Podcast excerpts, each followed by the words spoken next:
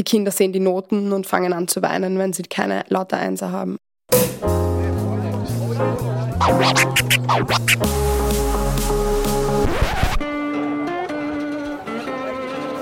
Liebe Hörerinnen und Hörer, herzlich willkommen im Zack Zack Nachtclub. Jeden Donnerstag ab 22 Uhr machen wir die Nacht zum Tag. Ungezwungen, persönlich und mit Open End. Schön, dass ihr heute dabei seid.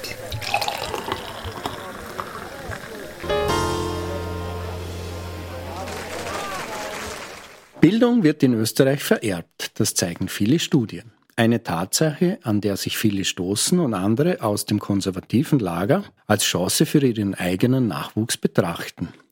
Die Bildungslaufbahn wird in diesem Anführungszeichen österreichischen Anführungszeichen geschlossen Modell vom Ende her betrachtet aus einer sehr erwachsenen Sicht.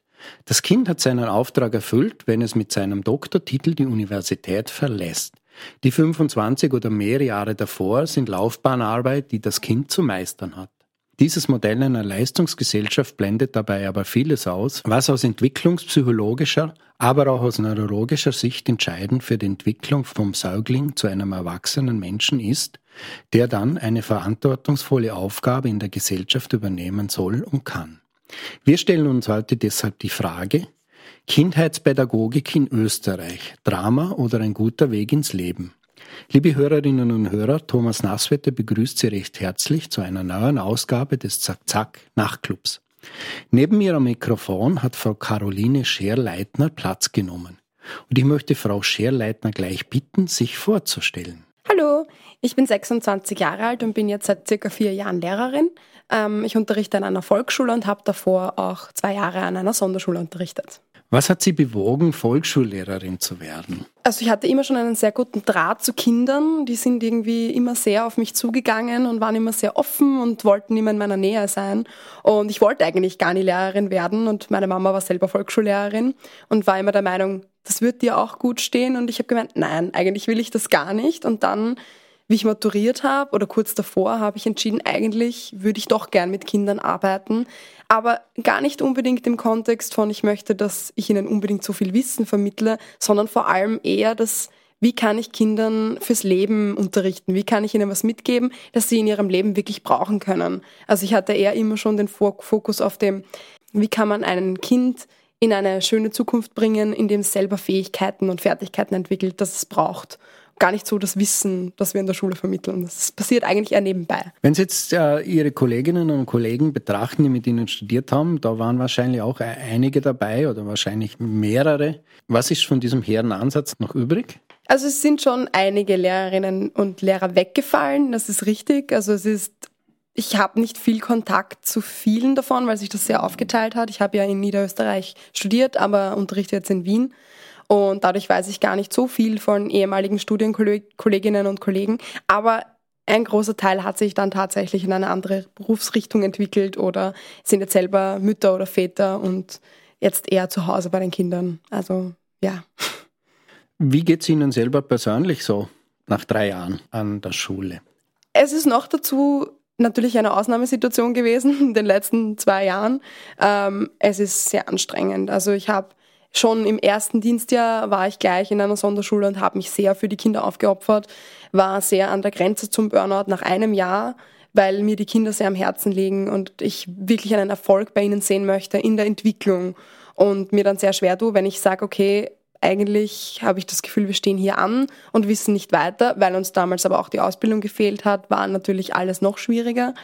Und jetzt bin ich an einer Volksschule, da geht es mir definitiv besser. Aber es ist natürlich immer noch eine große Herausforderung. Also es gibt sehr oft Wochen oder Tage, wo wir an den Grenzen stehen, also auch meine Teamkollegin, und merken, die Ferien werden dringend notwendig, weil die Energie fehlt. Jetzt sind Sie ein erwachsener Mensch. Wie geht es den Kindern dann damit?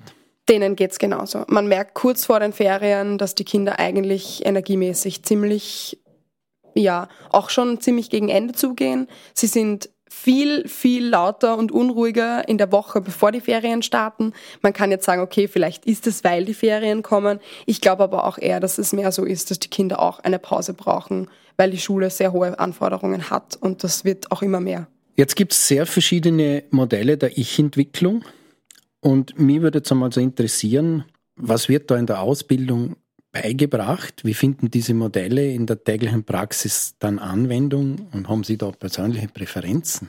Also es ist so, ähm, wir haben natürlich verschiedene Modelle gehört. Der Fokus war aber auf Jean Piaget.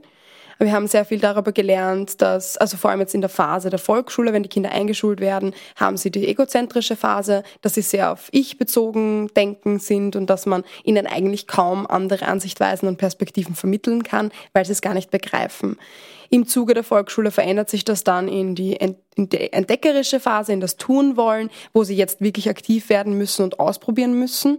Und das ist schon sehr relevant, weil ähm, in der jetzigen Zeit der Ausbildung sehr viel vermittelt wird in Richtung offener Unterricht, in ähm, möglichst viel selbst probieren lassen, die Kinder mit verschiedenen Materialien arbeiten lassen, selber in Gruppen arbeiten lassen, dass sie die Inhalte selber herausfinden können. Das wird immer mehr und ich glaube, da ist auch genau da der Fokus auf dem, auf den, diesen Entwicklungsideen und Modellen, dass man sagt, okay, wir wissen das und deswegen lassen wir sie selber tun.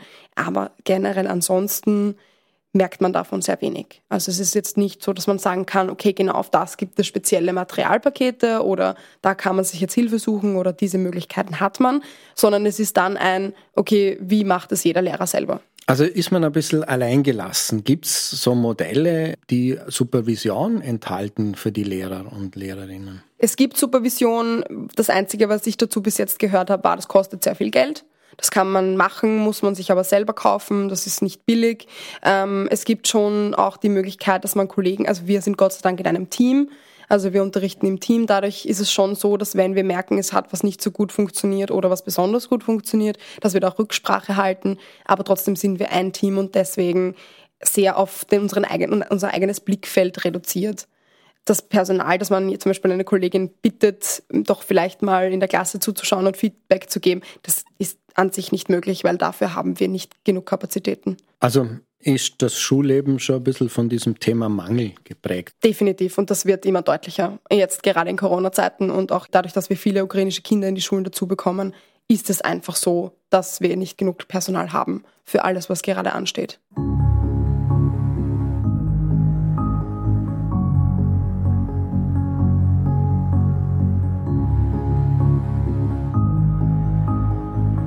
Gesetzliche Neuerungen geltend ab dem Schuljahr 2019-20. Leistungsbeurteilung. Die Beurteilung der Leistungen der Schülerinnen und Schüler erfolgt durch Noten, denen eine schriftliche Erläuterung hinzugefügt wird. Dabei hat nunmehr auch die Schulnachricht in der ersten Schulstufe eine Beurteilung der einzelnen Pflichtgegenstände zu enthalten. In der ersten und zweiten Klasse kann das Klassenforum aber auch entscheiden, dass bis einschließlich Ende des ersten Semesters der zweiten Schulstufe die Ziffernbenotung durch eine alternative Leistungsbeurteilung ersetzt wird. Die Festlegung der Beurteilungsform ist innerhalb der ersten neun Schulwochen zu treffen.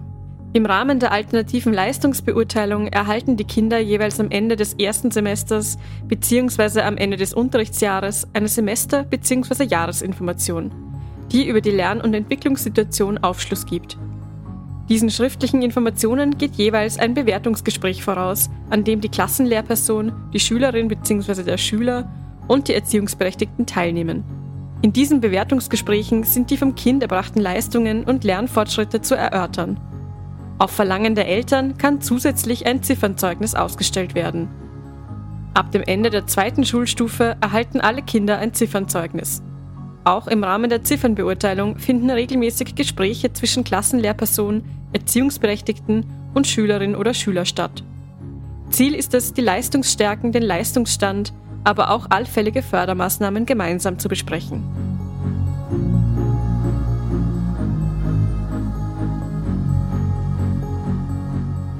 Ich bin jetzt einmal provokant. In Mathe kriege ich dann eine Note von 1 bis 5. Wenn ich aber eine Jeans kaufe, dann brauche ich zwei Ziffern dazu, nämlich eine die Teilenweite und eine die Länge. Oder? Wo sehen Sie die Ursachen, dass man sozusagen auf eine Note dann alles herunterbricht? Wir zum Beispiel in unserer Schule, wir füllen Kompetenzbögen, Kompetenzraster aus, zusätzlich zum Zeugnis.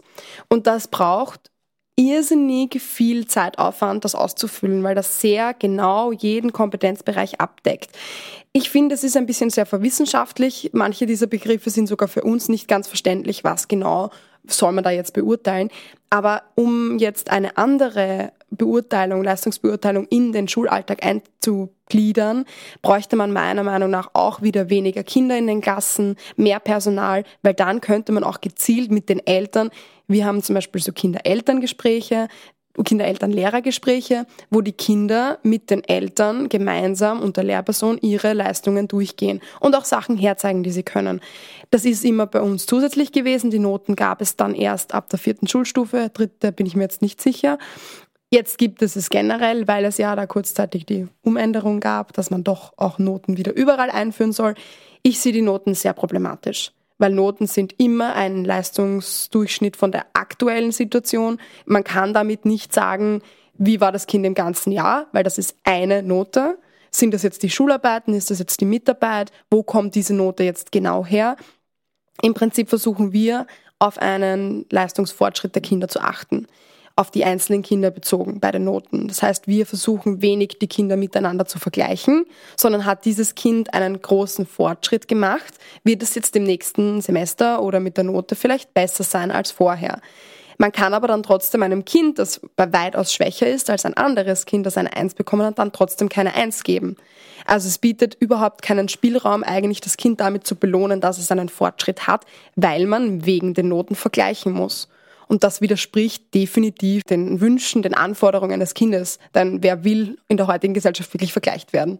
Wer fühlt sich damit wohl zu sagen, okay, meine Leistung spielt keine Rolle, sondern nur im Großen und Ganzen kann man sagen, ich bin schlechter oder nicht. Aber Sie haben schon angesprochen, diesen Lernfortschritt, vor allem den Entwicklungsfortschritt, den ein Kind macht, der lässt sich in einer Note überhaupt nicht abbilden. Gibt es da irgendwelche Möglichkeiten, sozusagen für Eltern und Lehrer, dann doch irgendwie einen Weg zu finden, um, um das zumindest herauszufinden, wie der Entwicklungsfortschritt war.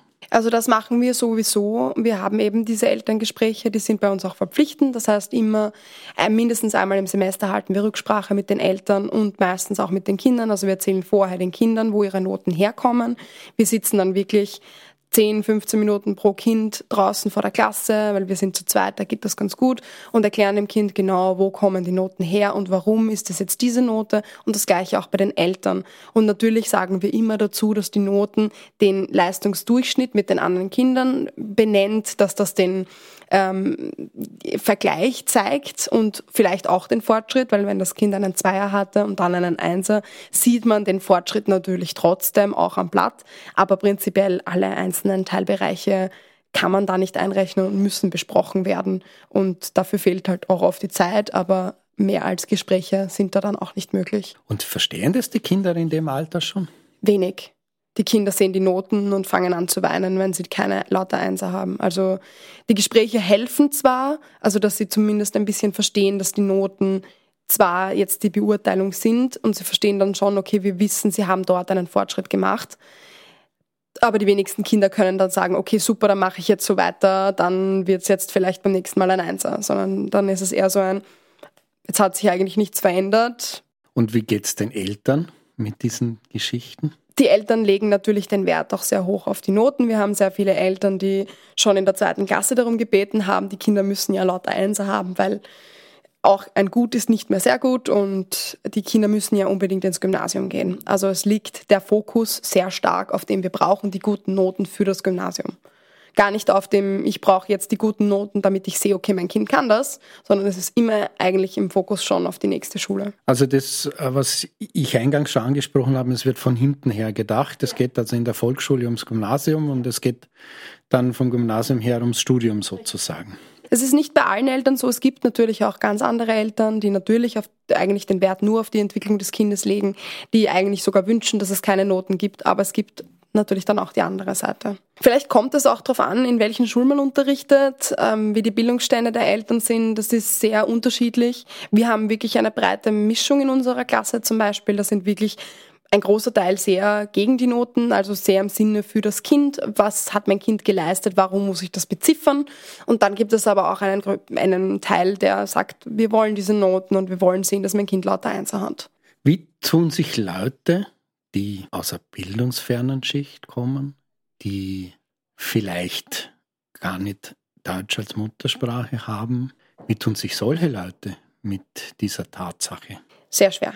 Die meisten sehr schwer. Es gibt sehr viele, die genau damit Probleme haben. Es ist auch, man merkt, dass Kinder, die aus einer bildungsferneren Familie kommen, sich oft sehr schwer in der Schule tun. Da sind oft vielleicht mehr Geschwister zu Hause. Die Mütter und Väter haben nicht die Zeit, dass sie mit dem Kind wirklich arbeiten, dass sie dem Kind helfen. Man merkt, ähm, Kinder, die aus einer Bildungs hohen Familie kommen, die aber auch nicht zu viel arbeiten, weil das ist auch so ein Thema, dass gerade bildungsstarke Familien sehr oft sehr viel arbeiten und gar nicht viel zu Hause sind, dass die vielleicht auch weniger Zeit haben, mit dem Kind selber zu arbeiten und da dann auch Probleme entstehen können. Aber prinzipiell ist es schon offensichtlich, dass die Familien eine große Rolle spielen im Lernen. Und wenn jetzt die Eltern zu Hause wenig mit den Kindern arbeiten, dann fehlt den Kindern zu Hause auch die Motivation und der Wille, dann in der Schule mehr zu machen. Wenn die Eltern mehr dahinter sind und auch zeigen, das ist wichtig und ich unterstütze dich dabei und wo brauchst du denn Hilfe, fällt es den Kindern automatisch in der Schule auch leichter. Wir können mal festhalten, dass ähm, die Zeit, die die Eltern mit den Kindern verbringen, das widerspiegelt sich dann sozusagen im Verhalten in der Schule und letztendlich auch in den Noten. Kinder lernen meiner Meinung nach eher, also das ist auch in Studien festgehalten, dass sie vor allem lernen, um den anderen um der anderen willen. Die Kinder wollen lernen, wenn sie eine gute Beziehung zu der Lehrerin haben oder zu dem Lehrer. Sie wollen zeigen, ich kann das, weil die Beziehung gut ist, weil sie wissen, die möchte mir was vermitteln. Wenn die Beziehung nicht gut ist, verweigern viele Kinder auch einfach das Aufpassen im Unterricht oder das Lernen aus Lernen willen. Und natürlich ist es genauso bei den Eltern. Wenn die Kinder wissen, meine Eltern sind dahinter, meine Eltern wollen wissen, was für Noten, also hm, jetzt sind wir wieder bei den Noten, was für Noten mache ich, aber spielen diese Noten eine Rolle oder spielt es eine Rolle, dass ich mich verbessere oder diese Sachen kann? Das merken die Kinder. Und wenn von der väterlichen oder mütterlichen Seite wenig Rückmeldung kommt zur Schule, gibt es Kinder, die dann eigentlich kaum mehr Interesse daran haben, wirklich von sich aus zu lernen. Jetzt haben wir ja in Wien Kinder, die nicht Muttersprache Deutsch haben. Ist unser Schulsystem dafür geeignet, diese Kinder dann sozusagen in die Gesellschaft hereinzuholen? Oder kann man das durchaus kritisch sehen? Das kommt tatsächlich ganz darauf an, wo man seinen Betrachtungsfokus hinlegt. Wir sind eine Ganztagsvolksschule mit dem Fokus auf Deutschförderung. Das heißt, ich bin als Teamlehrerin sehr engagiert, den Kindern Deutsch beizubringen, sehr engagiert, sie in den Unterricht zu integrieren. Wenn sie was nicht verstehen, helfe ich ihnen, unterstütze ich sie, mache die Sachen, die vielleicht im großen Rahmen zu schwierig wären, mit ihnen einzeln. Und ich habe das Gefühl, da funktioniert das auch sehr gut. Also bei uns in Wien würde ich da jetzt auch kaum, natürlich ist der Deutschstand unterschiedlich unterschiedlich, da merkt man einen riesen Unterschied, aber den würden wir so jetzt auch nicht benoten, sondern da würden wir dann wirklich auch den Fokus auf den Fortschritt des Kindes legen, damit die Kinder nicht frustrieren, weil man genau weiß, okay, die Kinder haben nicht die gleichen Chancen wie Kinder mit deutscher Muttersprache, weil ihnen dieses Basiswissen fehlt und viele Eltern zu Hause auch nicht gut Deutsch oder vielleicht gar kein Deutsch können. Und wir haben da eine wirklich gute Möglichkeit, aber wenn man jetzt zum Beispiel an einer Volksschule auf, ans, also auf dem Land den Fokus legen würde, da schaut es dann schon wieder anders aus, weil wenn dort dann Kinder hineinkommen mit nicht deutscher Muttersprache, hat man eine Lehrperson, die für 25 Kinder da ist, die kann sehr schwierig dann den Kindern, die sie vielleicht zwei, drei Kinder mit nicht deutscher Muttersprache oder auch mehr, nicht so sehr den Fokus darauf legen, dass die jetzt auch gefördert werden in ihrem Rahmen, den sie bräuchten. Jetzt haben wir in bestimmten Kreisen, nenne es mal so, so die Tendenz, dass auch Volksschüler sozusagen neben der Schule noch sehr gefordert werden und zwar nicht nur in oft in sportlicher Hinsicht, sondern oft auch in so Dingen, die dann sozusagen sehr erwachsen gedacht sind. Zum Beispiel Englischunterricht im Kindergarten, dieses Thema Englisch auch schon in der Volksschule. Überdehnt man diese Möglichkeiten der Kinder damit? Also gerade Englisch sehe ich persönlich als große Chance, auch weil viele Eltern, auch in, die zum Beispiel aus anderen Ländern kommen, vielleicht schon vorher Englisch gelernt haben. Wir haben jetzt zum Beispiel ukrainische Flüchtlingskinder und bei denen ist zum Beispiel Englisch eine riesengroße Brücke, weil sie Englisch gelernt haben. Und dadurch können wir uns in vielen Fällen wirklich helfen.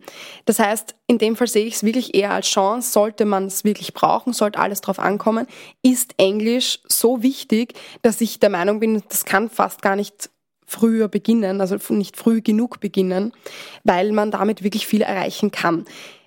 Ja, es ist schwierig, wenn man dann extra am Nachmittag zusätzlichen Englischunterricht hat, wenn man das als volle Stunden, zusätzliche viele Stunden hat, die die Kinder hat in den Unterricht integriert, wo die Kinder wirklich viel tun müssen. Aber zum Beispiel, wenn es im Unterricht nebenbei passiert oder so eine Stunde in der Woche spielerisch gemacht wird, glaube ich nicht, dass man die Kinder damit überlastet. Mit den generellen Dingen im Alltag definitiv. Die Kinder müssen mittlerweile in Vereinen gehen. Ich kenne mittlerweile sehr viele Kinder, die außerhalb der Schule Nachhilfe besuchen, was an sich nicht schlecht ist. Aber zu meiner Zeit, und ich meine, das ist jetzt doch noch nicht so lange her, gab es das nicht. Ich kannte in meiner Volksschulklasse und auch in meiner Volksschule damals, glaube ich, kein Kind, das tatsächlich Nachhilfe besucht hat. Damals hatten wir lauter Einser und vielleicht einen Zweier und das hat sich mittlerweile sehr verändert. Mittlerweile gehen die Kinder Nachhilfe, müssen viele Hausaufgaben erledigen, müssen zu Hause dann vielleicht, also manche Kinder gehen dann auch noch in zusätzliche Schulen, in Vereine, Tanzkurse, Gitarrenunterricht. Ich glaube schon, dass es mittlerweile oft eine sehr große Überladung für die Kinder ist. Also sozusagen dieser spielerische Zugang zur Kindheit, der wird einer bestimmten Leistung und Struktur geopfert. Kann man das so formulieren? Ich finde, das beschreibt sehr gut. Man versucht, die Kinder relativ früh in erwachsene Systeme einzugliedern.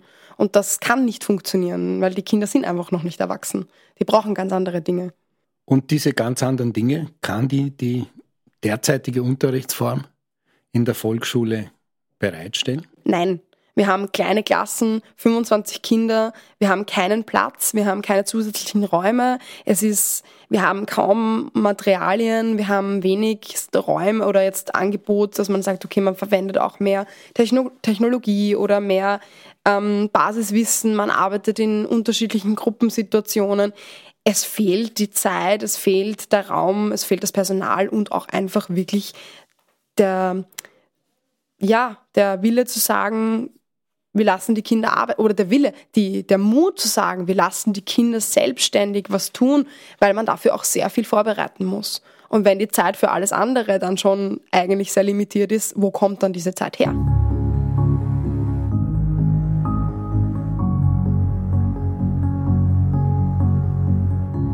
Pasi Salberg, ehemaliger Generaldirektor des finnischen Bildungs- und Kulturministeriums, erklärt in einem Beitrag für den US-Nachrichtensender CNN, was finnische Schulen besser machen als andere. Viele sind überrascht, dass finnische Kinder nicht vor ihrem siebten Geburtstag eingeschult werden, sagt er. In Österreich wirkt es aktuell eher so, um je früher die, also zumindest bei uns war das auch so, je früher die Kinder in die Schule gehen, desto besser. Damals war ja auch das Vorschuljahr eher ja, das Kind ist noch nicht reif genug für die Volksschule, deswegen kommt es in die Vorschulklasse. Mittlerweile hat das Gott sei Dank einen etwas anderen Stellenwert. Die Vorschulklasse ist oft als Chance gesehen. Da können die Kinder schon etwas spielerischer lernen. Es ist ein Jahr, in dem noch nichts zählt. Da können die Kinder schon mal anfangen, in die Schule hineinzukommen, aber noch mit sehr vielen Spielpausen. Ich sehe es als super, wie es in Finnland angegangen wird. Dort ist die Schulsituation eine sehr, ein sehr positives Beispiel, von dem man sehr oft hört, aber davon ist Österreich sehr weit entfernt. In der Ausbildung gab es tatsächlich sehr viel Positives über Finnland. Wir haben sehr viel über Finnland gelernt. Uns wurde das Schulsystem in Finnland sehr oft als ein sehr positives Beispiel vorgestellt, in verschiedenen Seminaren. Also das kam nicht nur einmal vor, sondern tatsächlich öfter. Aber es ist so, dass wir zwar darüber lernen, aber sich dahingegen im Bildungssystem selber aber nichts tut. Es zeigt nicht in diese Richtung. Das heißt, wir lernen eigentlich, so ist es ideal, so ist es toll, das wäre super, wenn wir das auch hätten. Und das ist den meisten Vortragenden auch klar. Aber unser Schulsystem und unser Bildungssystem hält immer noch an einem sehr veralteten Konzept noch von vor 100 Jahren fest und das sich nur sehr, sehr langsam mit minimalen Veränderungen fortbewegt. Und das ist schon ein bisschen frustrierend, weil man so viel darüber lernt, aber eigentlich selber nicht in dieser Situation sein kann.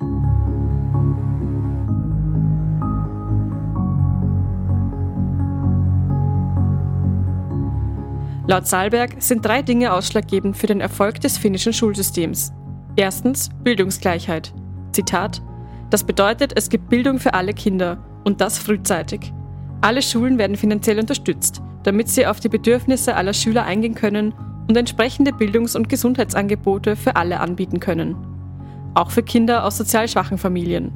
Und man konzentriere sich auf das Kind als Ganzes und beschränke sich nicht nur auf dessen akademische Leistungen. Das klingt wunderschön. ja, das wäre wahrscheinlich ein tolles Ziel und es klingt nach einem idealen Vorsatz, den man so super toll übernehmen könnte, aber dafür fehlt einfach das Budget. In Österreich hat die Schule leider vom, vom, vom Geld her, von, vom Budget her irgendwie keinen sonderlich hohen Standpunkt. Das ist immer alles andere wichtiger als die Bildung. Dabei war es in Corona eben teilweise so, dass man gesagt hat, okay, man steckt die Gelder in die Schulen, man bietet Kindern die Computer an, den schwächeren Familien, die bekommen Tablets und Computer. Wir persönlich haben nichts davon gesehen, aber das liegt wahrscheinlich daran, dass wir eine Volksschule sind. Ähm, ja, schwierig. Unsere Kinder haben nicht die gleichen Möglichkeiten, weil da sind oft die Probleme, dass die Kinder gar nicht Nachhilfe gehen können, weil das Finanzielle bei den Familien fehlt. Und das wäre natürlich ideal, wenn solche Familien dafür gefördert werden, wenn die vielleicht gratis Nachhilfe für die Kinder bekommen. Gerade die, die es brauchen, können sich oft nicht leisten. Und das ist bei uns leider nicht so einfach, wie es in Finnland dann doch funktioniert.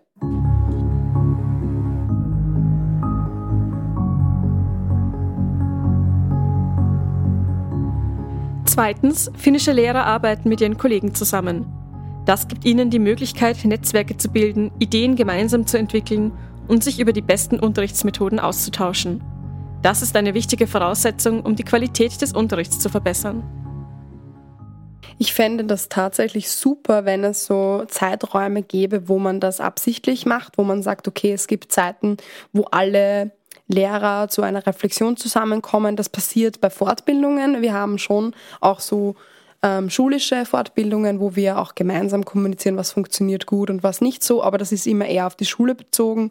Und wenn man sich im Team gut versteht, wir reden auch sehr viel. Wir sind ein sehr gutes Team, wir funktionieren sehr gut. Also in unserem Schulstock, das ist eine gute Situation und da wird schon auch viel ausgetauscht. Also wir erzählen uns schon noch viel, was passiert gut und was ist vielleicht nicht so gut, aber für mich hat es trotzdem im österreichischen Schulsystem immer schon eher den Anschein gehabt, dass der Lehrberuf auch ein Ich möchte die beste Lehrerin, der beste Lehrer sein und gebe meine Sachen nicht weiter, weil ich habe ja irrsinnig viel Arbeit investiert in meine Materialien. Warum soll ich das weitergeben? Ich habe das auch alleine gemacht. Und das merkt man tatsächlich, diese Dynamik auch in diversen Online-Netzwerken, ähm, auf Facebook zum Beispiel da wurden Leute um Materialien gebeten, hat jemand zu einem bestimmten Thema einen Input für mich, Materialien für mich und da kam dann oft der Gegenwind, mach das doch selber, wir haben das auch alle selber gemacht. Und das finde ich persönlich sehr frustrierend, weil wenn wir alle Hand in Hand arbeiten würden und das Ganze als ein Teamwork-Ding sehen würden, würde das, würde das viel mehr ermöglichen, als wenn man so gegeneinander ist. So, ich muss besser sein als du.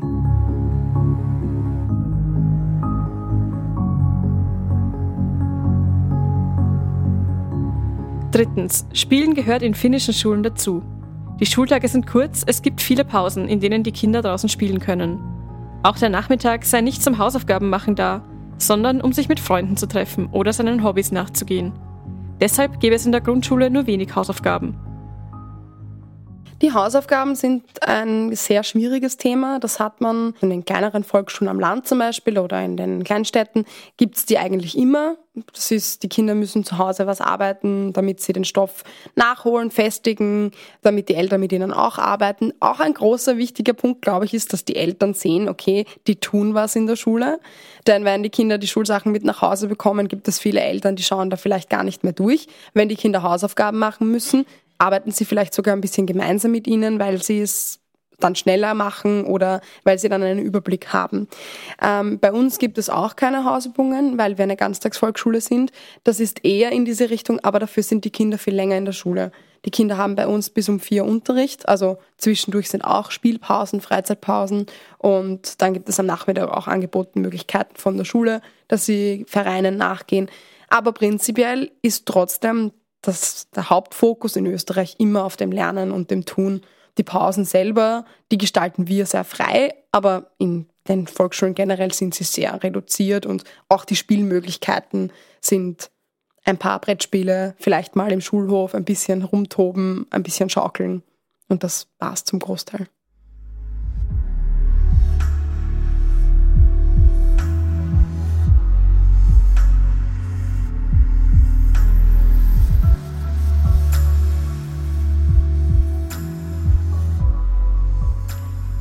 Also lautet ein Beschluss, dass der Mensch was lernen muss. Nicht allein das ABC bringt den Menschen in die Höhe, nicht allein in Schreiben lesen übt sich ein vernünftig Wesen.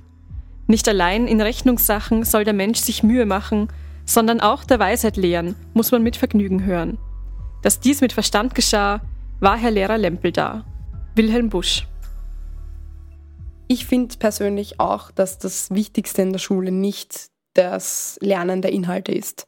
Die Inhalte sollten nebenbei passieren und das Lernen passiert im Sinne von dem Sozialen. Gerade da ist die Schule wirklich, wirklich wichtig. Das hat man eben auch in Corona gut gesehen, weil wie die Kinder zu Hause waren, ihre sozialen Kontakte kaum hatten, wie sie das frustriert hat. Und jetzt sieht man, die Kinder brauchen das Lernen miteinander, mit den Schulkollegen und Schulkolleginnen, mit den Lehrern, mit den Lehrerinnen, dieses Miteinander, dieses Interagieren und dann lernen sie automatisch auch die Inhalte nebenbei, weil sie miteinander was tun können.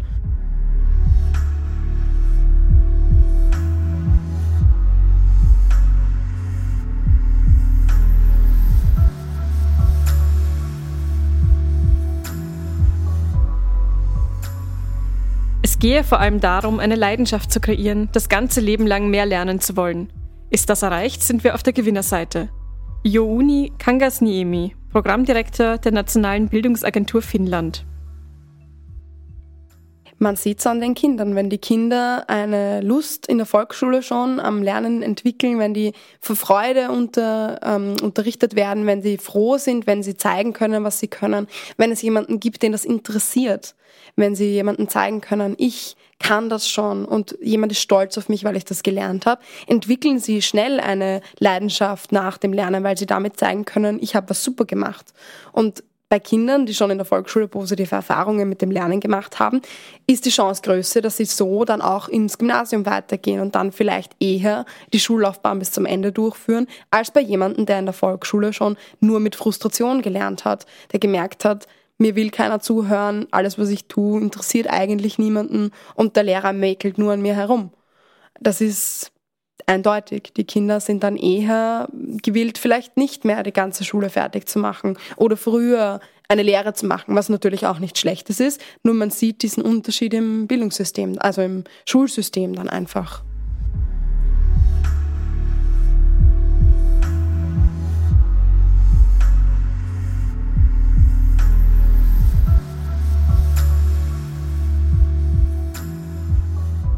Der Lehrerberuf genießt in Finnland im Gegensatz zu Deutschland hohes Ansehen, vergleichbar mit dem von Ärzten und Juristen.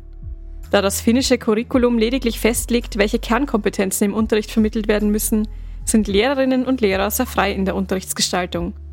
Das motiviert die Lehrkräfte, auch wenn ihre Bezahlung nicht besser ist als zum Beispiel in Deutschland. Maria Martikainen, finnische Schulentwicklungsforscherin. Es ist leider tatsächlich so, dass immer mehr Lehrer und Lehrerinnen aus dem Lehrberuf gehen. Ich kenne sehr viele Kollegen und Kolleginnen, die überlegen zu gehen, die überlegen, was anderes zu machen. Viele, die ganz in andere Bereiche gewandert sind, auch von Studenten von früher, weil es einfach so ist, dass wir keinen hohen Stellenwert in der Gesellschaft haben. Zumindest fühlen wir uns so. Es war gerade eben in Corona sehr eindeutig. In den Medien heißt es, die Schulen sind geschlossen, die Lehrer arbeiten eh nichts das ist nicht richtig. Wir arbeiten viel und die meisten Lehrer und Lehrerinnen legen ihr Herzblut in das, was sie tun. Und es geht uns definitiv nicht ums Geld. Also ich würde jetzt nie jammern, ich habe zu wenig Geld oder ich habe zu viel Geld oder ich weiß es nicht. Ich finde das schon in Ordnung, aber es wäre schön, wenn der gesellschaftliche Standpunkt gegenüber uns ein bisschen sich verändern könnte, weil wir versuchen wirklich das Bestmögliche aus diesem Schulsystem rauszuholen. Und ich habe das Gefühl, die Kritik an dem Schulsystem landet sehr oft an den Lehrern. Und die Lehrer sind eigentlich die, die das Bestmögliche versuchen was sie in diesem Schulsystem erreichen können. Und natürlich gibt es auch noch die andere Seite der Lehrer und Lehrerinnen, die sich vielleicht leicht machen, die sagen, okay, das ist ein einfacher Job, ich lasse die Kinder selber schreiben und muss mich nicht groß damit beschäftigen. Aber das sind tatsächlich eher die Minderheiten. Ich kenne sehr wenige Lehrer und Lehrerinnen, die das so sehen. Die meisten, die ich kenne, brennen wirklich für diesen Beruf und wollen, dass die Kinder die bestmöglichen Chancen haben. Und uns fehlt ein bisschen das Gefühl, dass wir das haben, weil auch die Sichtweise eine andere ist. Und da wäre es schon dringend notwendig, dass sich das ein bisschen ändert, dass wir das Gefühl haben, Wir werden unterstützt von vielen Seiten. Wir bekommen Zusprüche von, von der Bildungsdirektion, dass die bestmöglichen Entwicklungen passieren, dass vielleicht wir auch zugehört werden, also dass uns auch zugehört wird. Denn wir stehen in der Schule und viele, die da oben mitreden können, waren vielleicht schon lange nicht mehr in der Schule und kennen das System, wie es aktuell ist, gar nicht mehr. Und da fehlt auch ein bisschen die Kommunikation nach außen und überall hin, dass man sagt, wie entwickeln wir unser Schulsystem in eine Richtung, dass es für alle gut ist und vor allem für die Kinder.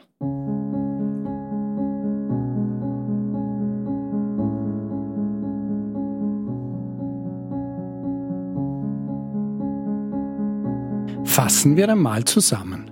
Noten bilden immer einen Leistungsdurchschnitt ab. Ein tatsächlicher Leistungsfortschritt lässt sich kaum oder nicht abbilden. Die in der Volksschule verwendeten Kompetenzbögen zur vertiefenden Beurteilung sind nicht nur für Lehrer teilweise schwer zu verstehen, sondern ein Aufwand, für den meistens überhaupt die Zeit fehlt.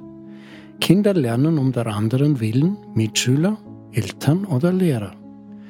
Wenn von den Eltern wenig Rückmeldung zur Schule kommt, dann kann es passieren, dass Kinder kaum ein Interesse daran haben, von sich aus zu lernen. Das finnische Schulsystem wird in der Ausbildung gerne als Musterbeispiel herangezogen, in der gelebten Praxis fehlen jedoch diese Ansätze in der Umsetzung, auch weil es offenbar an der Finanzierung fehlt. Der gesellschaftliche Stellenwert der Lehrer ist in Finnland viel höher als in Österreich. Diese fehlende Wertschätzung und ein allgemeiner Mangel an Möglichkeiten lässt so manchen Junglehrer oder Junglehrerin sehr jung aus dem System Volksschule wieder aussteigen.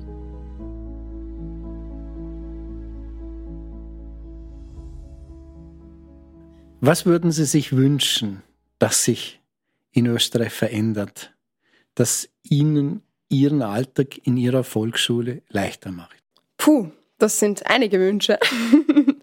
ähm, in erster Linie, glaube ich, wäre es wichtig, kleinere Klassen zu haben, weniger Kinder in einer Klasse, damit man wirklich auf persönlicher Ebene mit dem Kind arbeiten kann, weil das ist das, was bei einer großen Gruppe sehr oft untergeht. Und ich glaube, wenn man das ermöglichen würde, würde sich alles andere mit der Zeit auch verändern, weil man dann weiß, okay, vielleicht sieht man es nach außen hin, mehr, mehr Kommunikation nach außen, wie passiert es wirklich, haben wir einen Einblick in die Schule.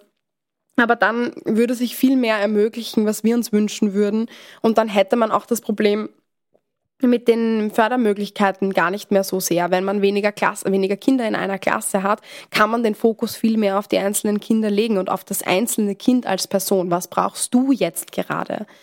In einer Klasse mit 25 Kindern kann sich eine Lehrperson innerhalb von den fünf, sechs Stunden, die sie am Tag unterrichten, nicht spalten. Das funktioniert nicht. Wir können Gruppen machen, und mit denen arbeiten und dann gehen aber trotzdem immer die, die sich sowieso, die sowieso alles können, die sind die, die eh alles können. Die werden dann nie wirklich gefordert. Die bleiben dann immer auf ihrem oder sinken sogar wieder etwas ab, weil sie nicht über ihre eigenen Leistungsmöglichkeiten hinausgehen können. Und die ganz Schwachen werden natürlich gefördert und gefördert. Und die, die in der Mitte sind, werden meistens dann auch in der Mitte bleiben, weil sie nicht so diesen Hauptfokus haben wie die Schwächeren. Also wenn das ermöglicht werden würde, wäre das natürlich schon, würde das natürlich schon sehr viel verändern. Aber prinzipiell glaube ich, wäre es einfach dringend notwendig zu sagen, hey, was tun die Lehrer wirklich? Was tun die Lehrer und Lehrerinnen? Was leisten die? Und was brauchen die Kinder? Wenn man wirklich mal sagen würde, was brauchen die Kinder eigentlich, dann könnte man so viel erreichen. Und wir wissen so viel über Studien, über entwicklungspsychologische Aspekte der Kinder, über die neurologischen Aspekte, aber das Schulsystem scheint sich dem aktuell einfach nicht ganz angepasst zu haben. Vielleicht wird es an der Zeit, da ein bisschen drauf zu schauen. Liebe Frau Caroline Scherleitner, vielen Dank für Ihren Besuch, für die vielen offenen Worte. Liebe Hörerinnen und Hörer, ich bedanke mich bei Ihnen fürs Zuhören. Mein Name ist Thomas Nasswetter. Gesprochen hat Stefanie Marek. Wenn es Ihnen gefallen hat, dann streamen Sie uns auch nächstes Mal. Und es gibt ganz viele Nachtclubs zum Nachhören. Ich wünsche Ihnen eine gute Zeit, gute Nacht und bleiben Sie uns gewogen.